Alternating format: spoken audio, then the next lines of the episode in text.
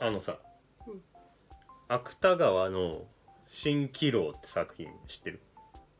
知らんあ知らない、うん知らないですか知らんもったいないへえちょっとね、うんにわか芥川ファンとして、うんうんもう最近「蜃気楼」を読んだんだけど、うんうん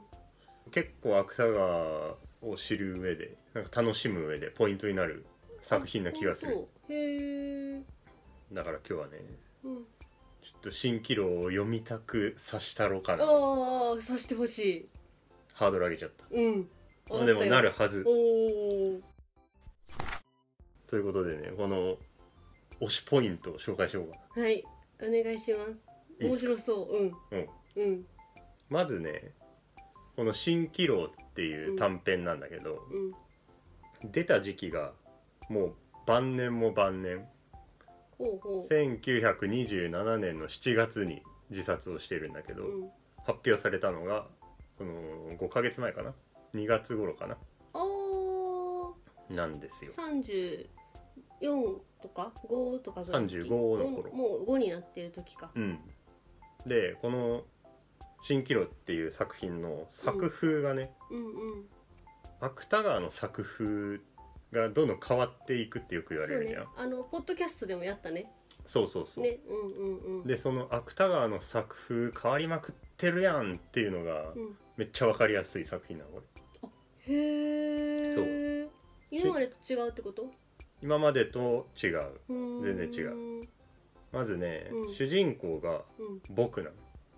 ああ晩芥川年でもそうなってったっていうやつだよね確か。そうそうでしょ、んんんで晩年は僕になっていくっそうそうそう覚えてるよ。ていうのはやったよ結構よく言われるようね、んうんうん。芥川ってもともとはこのね歴史ものみたいそうやな。な、まあ、歴史だったりそう違う世界を舞台にうんうんうん。なんかある程度を表現するみたいなので、全然僕は出てこない、うんうんうん芥川自身が出てくるような小説じゃなかったけど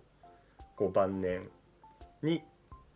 自叙伝的な、うんうん。カッパとか歯車とかね。そうそうそうそううんうんうん。そういう作風になったっていうのは結構有名だと思うんだけど、その中でも、まあ、俺的には結構なんか特殊というかへなえ。気がしてうん。この日常を切り取った作品なの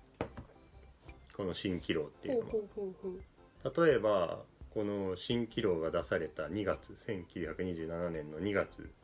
頃に同時期に「幻覚参謀」っていうのとああそれは読んだ、 「カッパ」っていううのが書かれてるんだけど、うんうんうんうん、これらって日常ではないじゃんそうだねこの確かに晩年の作品だねそう非日日常常だねだしその晩年の作品ってうんこう芥川が見てた世界観が反映されてるよねうんうんうんうんみたいなあるじうんうん、芥川僕という主人公でうんうん書かれてたりカッパだったらカッパにうんうん載せてその社会のねうんうん、うん、そうそうであと天規模とか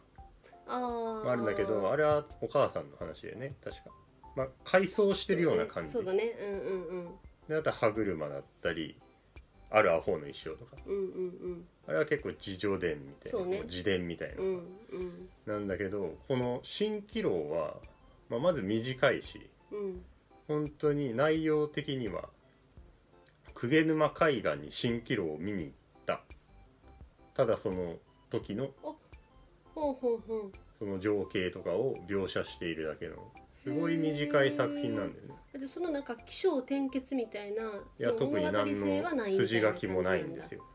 へえだからこの作風がどんどん変わってったよって言うんだけど、その中でもなんだろうな芥川の日常を覗き見てるよはあリアルなんだねかなりリアルだと思うあれはへえ一緒に見に行ってる感じあもうそうそばで見てる感じうんうんうんなんですよへえだからね、うんこれはぜひ読んでみてほしいんだよねうんで芥川自身あのねうんこの「蜃気楼」が出たのが2月でで3月頃に友人への手紙でうんうんうん「あの蜃気楼」は結構自信がある作品であるとおー言ってるんだそううんうんうでん半透明の歯車がたくさん右目に見えるよって友人への手紙で書いてとる当時見えてたもんねそううんうんうんうんその頃うんちょうど歯車を書き出してた頃なのね、あーだからこの自叙伝風の作風になって自分の見てる今ちょっと精神がおかしい世界を作品に入れようとした時のあの代表作が歯車、うんうんうんうんまあ、それへの進化前みたいな作品なんですよへえっていうのがねうん一つ目、今の流れでくるとうんですねこの内容的すにる芥川晩年の精神状態が覗き見れるあーこの蜃気楼からそうほんほんほんほんこの歯車の進化前って言ったじゃんうんもうねスーッと流れていくような作品なんだけどうんこの要所要所にうんあの芥川が見ていた幻聴とか、まあ、聞いてたかあほんほんほん幻聴だったりもう過剰な反応というのかうーんもうね砂浜に輪立ちがあったのうんうんう普ん通の輪立ちなんだけどそれを見てもう過剰な妄想を膨らませてしまったり、うんうんうんまあ、あとは異常な夢を見ているよみたいな話があったりうんうんうんうんまあ、短いんだけどねうんそれぞれがうんうんそういう芥川が見ていた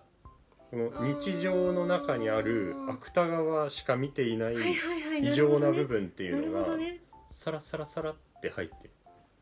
へえなんかさそれすごいよな、うんあのー私さ坂口安吾呼んだり知ってるけどさ、うんまあ文豪あるあるやけどあのー安吾も幻聴とか幻覚見てるねんなあーでも彼はこの作品の時は狂ってないって言っててうーんで、まあ、実際それがまあ出てないね、まあ、出てるちょっと幻想的な作品はあんねんけどさうん逆に芥川のそれはすごいなと思ってだってこの幻覚とか幻聴とか見えてる状態を客観的に文に起こしてるってことでしょそう冷静なんだよねそうだからそれがすごい、そう面白いですうよね、ん、だそこまで精神病んでなかったのかなとも取れちゃうよねね、まあ、でも歯車の時も確かになんかその自分がそのさなんか歯車見えてるみたいなこと言ってたりするじゃん、だからこう客観的だからもうやっぱ客観視だよねそうだね狂った自分すらもすごい客観ね視してたねとずっとどっかにいるよね自分が遠くに、そうねその性質がもうへー顕著に出た作品とも言えるかもしれあなーそいれはねちょっと読みたなるな本当になんだろうな気にしなければただ日常を見てるかなくらいでうんうんうんうんスーッといくけどうんよく見たらうんってなるってそこうとその芥川の精神がおかしかったとかうんうんん、そうういうのを知ってから読むとまたこうああなるほどねなるほどなーみたいなあこういうのはそういうことかなみたいなそう感そうそじうそうになるでうんこの作品をうんこの友人久米正雄がねうん評価をしておるんだけどおまずね芥川史上最も力強い作品だと久米正雄が評へー評価しててーうんうんうんこの言葉がいいんだけどね、うんこれを読んでうん「危険を感じ君はヘルに落ちている」っていう評価をしてるうん芥川に対してうん「ヘルに落ちてる」 ただ地獄作品は地獄これね読んでみてほしいんだけど作品はそんな感じでもないの。うーんなんてあの表現そしていの内いか容分的かんなにいはんだけねどそ内容的にはねうーんなんか穏やかな物語なのにそう言ってるみたいなことうそう情景描写うんうんうんうでん筋もなくスーって本当に随筆みたいなひと夏のなんか一日みたいな感じなんだけうんうんど久米正雄にこれまで言わすような作品なのへどうですか興味湧いてきたーうんうん読みとなあるなの青空文庫にあるからあー読める本ね当にね、うん、すぐ読める10分くらいで読めるああもうめっちゃ短いんだめっちゃ短いっていうのがこのね作品なんですけどうんちょっとこうなんねかゾワゾワするゾワゾワするしうん心配になっちゃう芥川が勝手に読んでないのいにや心ー配うんして読むとねなんかもっと読みたくなった俺はもっとこういうのもっと書いてほしほしいいなってあーねそうえ久米間さんも思ったやろな、ねえ見たかっただろううね、ーんそういう人多かったやろどういう日常を芥川が生きていたのかっていうのが、あうん、ー苦しいねそうなんであのカッパとかそういうなんだろうちょっと物語チックにしてへんから余計に切なくなりそうやなすそうなんだよなんか下手に下手にその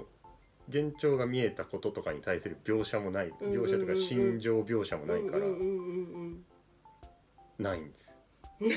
スーッとうんへえいくんだよねすごいねで推しポイント3つ目っていいですか おおまだあるんやまだあるんですうんけうど、んうんめっちゃ押すなそうさすこがやのね筋書きがないってさっきから言ってるんだうけど、んうんこの作品が、うんあの筋書きは芸術に必ずしも必要ではないっていう芸術感が現れた作品とも取れるうーんっていう評価がされていてへえ芥川の芸術感ってこんななのかもしれないはあなるほどねっていうのがあって、うんまあ、なんなんでそんな話になったかっていうと、うんちょうどこれが、まあ、書かれて出てきた頃にあの谷崎潤一郎と芸術論争っていうのをしていてああなんかちらっと言ってたよねそうポッドキャ有ストで名もねなあの超かっこいいタイトルのな文芸的なあまりに文芸的なあっいいかていうやつの中でこの谷崎にこう反論したりで谷崎もまた反論したりっていうのがあって。でこれ何の対決かっていうと何の論争をしていたかっていうとこの谷崎はうんリアルではなくもう虚構でいいから面白い構成だったりストーリーが作られているというところに重きを置いていた作家なのね。ねそういうところにこう芸術というものが現れるんだみたいなそうそうなんだけどこう筋は芸術に必須ではないだろうっていうのが芥川の立場でうーんでこの二人が、まあ、要は筋書きっているのか芸術にっていううんうんうんので論争をしたっていうのがああっのて。現代アートみたいなね芥川はそうだねこう作り込まなくていいよねねパッと見で分かりづらくてもなんか点だけあるそうだねえ俺ー全然分かんないけどあれ私も私も分からへんけどそういうことだよね多分そういまだに覚えてるけどあれ地中美術館だっけ直島のどっちかなこう入っていく美術館に入っていくところに飾られていうるん絵というか作品で もう一枚えうん何ものっぺりしたところうんに指でグッてやったような跡だけがある粘土板みたいな作品があったりあれしてどこやっけわかんねえって思った記憶あるけどあのーあっちじゃなくてあのルーローハンみたいな名前のとこ あーかなの何やっけ何やったっけ名前が名前が思い出せ忘れたけけどどああ思い出せんまあわからへんそうわからへんそううんいううんものとも言い換えることができるかもしれないねまあそれのこの作家バージョンのいいように言えてるんか分からへんけ考えど方うんうんうんうんうんっていうのがあってでこの論争とこの作品「蜃気楼」自体は関係ないとは言われてるんだけどうんうんただこの作品は本当に筋もないうんうーん筋もないけどあの久米正雄なんかは読んでそうね最も力強いとかうーんそういうことを感じるような作品でうんうんうんうんあったからあじゃあこれはまあこの芥川の芸術感が現れてる作品とも取れるんじゃないかなみたいなうーん風に言われているうんうんこの筋書きがなくてもこんな作品になるんだなってうんねで、まあ、谷崎の作品あんま読んだことないから私もそうもうこれ以上は何とも言い難いんだけどそう,、うん、そう私もそこ掘れへんそうそう いうふうに言われているんですよ。谷崎潤一郎って短美派とか言われてるさざめゆきああそうそうそうそうそううーん陰影来さんとかうーんこの短い作品にそんな位置づけもされていたりするのよ短い作品がうんねあんまり有名じゃないやん蜃気楼うっんて、うん知らんかったそうだから同時期に本当に一緒に書かれたんだけど、うんうこんの3ヶ月以内くらいにうん「うんう幻ん覚三宝」っていうのとうんうんカッパとこれがそそっちのだけどやっぱりこ初めの方の、はねちょっと、うん、上2つの方が有名だしうんでなんなら遺構になった歯車とかそっちの方が有名になっちゃうんだけどねうんうんうんなんかねもったいないなそうそうそうだから晩年の芥川入門としては、あーそうだいいねとうんうん、こうん、現れてるねそうそう「羅生門」とかさう「ん花」とかは読みやすいからそうねそうねポンポンって読んでみて、うんで新規を読んだらうん短編だけどもう全然違うからだかうんうん、作風風らカッパとか歯車ちょっと長くなってくるからそうやなそうやなそういいと思うへえぜひうん読んでみてであとちょっと余談していいですかこれは余談なんだけ どこの芸術論争にを見ててさうんうんうんうんもうね結局この谷崎と芥川のこの芸術というか執筆に対するうんスタイルスタンスが違うのが原因じゃないかと言われていてうんうんうん谷崎潤一郎がさ短美派とか言われるからうんもう自分の信じる美とかうんもう自分で作り上げた芸術観みたいな中でこう作品を作り上げていったらしいらしいそうあのイメージができひんねんなまあそこはちょおいおいそうだねおいおいやろ読んうでみて分かってくるかもしれないけどなんだけどやっぱ芥川はうんずーっと人間とか人生と向き合いながらそうねこうなんか自分の美とかいうよりかはどっちかといえばこの闇を見てきた人みたのいな内面みたいなねそうそうそうそうっていうのでこの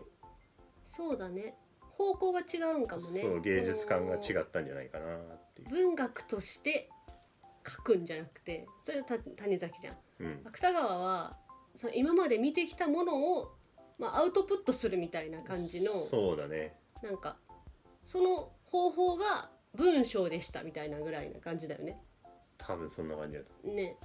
とよく芸術はうんこだみたいに言うじゃん待って何それいやこれ別に芸術をバカにしてるわけじゃなく うてんこうなんかいろんなものをインプットしたら うんどうしても出てきちゃうみたいな芸術家の感覚ってへー知らないよ僕は芸術家ではないからうんなんかそういうなんか例えを聞いたことがあるんだけどへえその芸術作品はうんうんこだはあって考えると芥川のは結構うんこよりかなって思うここここだけ聞いたらちょっとあれやけど全然ね そうだねそうそういうへえなるまあほど、まあそれはいいんだけど、うっんていうそのスタンスの違いうんうんうんうんうんがあって、この芥川のスタンスを見た時に、うん俺はこの夏目イズムを引き継いでいるなと思ってほうほうほうほうほこの覚えてますか伝説の教訓夏目漱石が鈴木み鈴木みゆき氏に行った牛じゃないもう一個のやつそれがですねう何やったっけあれです明治39年10月26待って日待って待って待って待って待ってそういうないねん分け方ちゃうねんなそういうひその引そきう出いうしフないォルダーじゃないのフォルダー分けそうじゃないうん うんそうじゃない、えー、これで俺1フォルダー置いといてでしょうねあなたはそうでしょうね年代マニアだから明治39年鈴木みゆき氏へ送った夏目漱石の言葉がこれもうかなヒりントはかなり要約うんうんすうるよ、んうんあへヒントは維新志士あーいやいやあった維新志士あった私維新志士の志士をうんあのーライオンの獅子ってあ変ー換しちゃったそうだね時のやつなんやかそういう謎なことしてたよねうんこれはちょっと要約してしてるけど言いますと、うんうんえーこの文学者はうん美しい文章だけでこうこう書くだけで俗世間を離れていてはダメだとうん汚いものでも不快なものでも避けずに飛び込んでいってうんもう生きるか死ぬか入ってた維ね新志士のような激しい精神で文学をやるのですと、まあ、厳密に言えば漱石はそういう精神でやっていたと、うんうんうんうんうんでその弟子にもそういうふうにやりなさいと言ったことがあるんだけど、うんあのすごい何回何回かに分けて手紙を送ったりしてるそうそうそう、ね2回 に分けて1回目は「教訓なんてそんなないですよ」って言いながら「ちなみに」みたいな2通目 ですごい熱いことを言ってきたあの PS めっちゃ長いそうみたいな伝 説の教訓があるけどもう確かあの1年くらいしかさ夏目漱石のとの交流はなかっうんたねじゃん芥川って。でこういう言葉を入れ違いぐらいな感じだったのにねそう直にこのいう教えを受けたのかわからないけど図らずうーもんなんかどっちかといえばこの夏目イズムそにうだ近いねような気がそすうるだよねそうだねそうどうしてもこの人とかうん人生みたいなものから目を離したくても離せなかっうんたから結局こういうスタンスになったのかなそうねそうだから夏目漱石を死と仰いでうんうんうんいたのかなとか想像したりほうすごいね受け継がれていって受いるけ継がれているね夏目イズムがねねえ嬉しいね ね嬉しいどの立場か はこの立場が言うのまあいいやちょっと長くなっちゃったんですけど、うまあ結局は「蜃気楼」をねうんおすすめなんで、ん、うん、読みたくなった、うん、ぜひ読んでみて読んでみまほすしいですはいはい芥川の日常をぜひ覗いてみてくださいはい今回はこんな感じではいいですかはいありがとうござあいりまがしたとうございました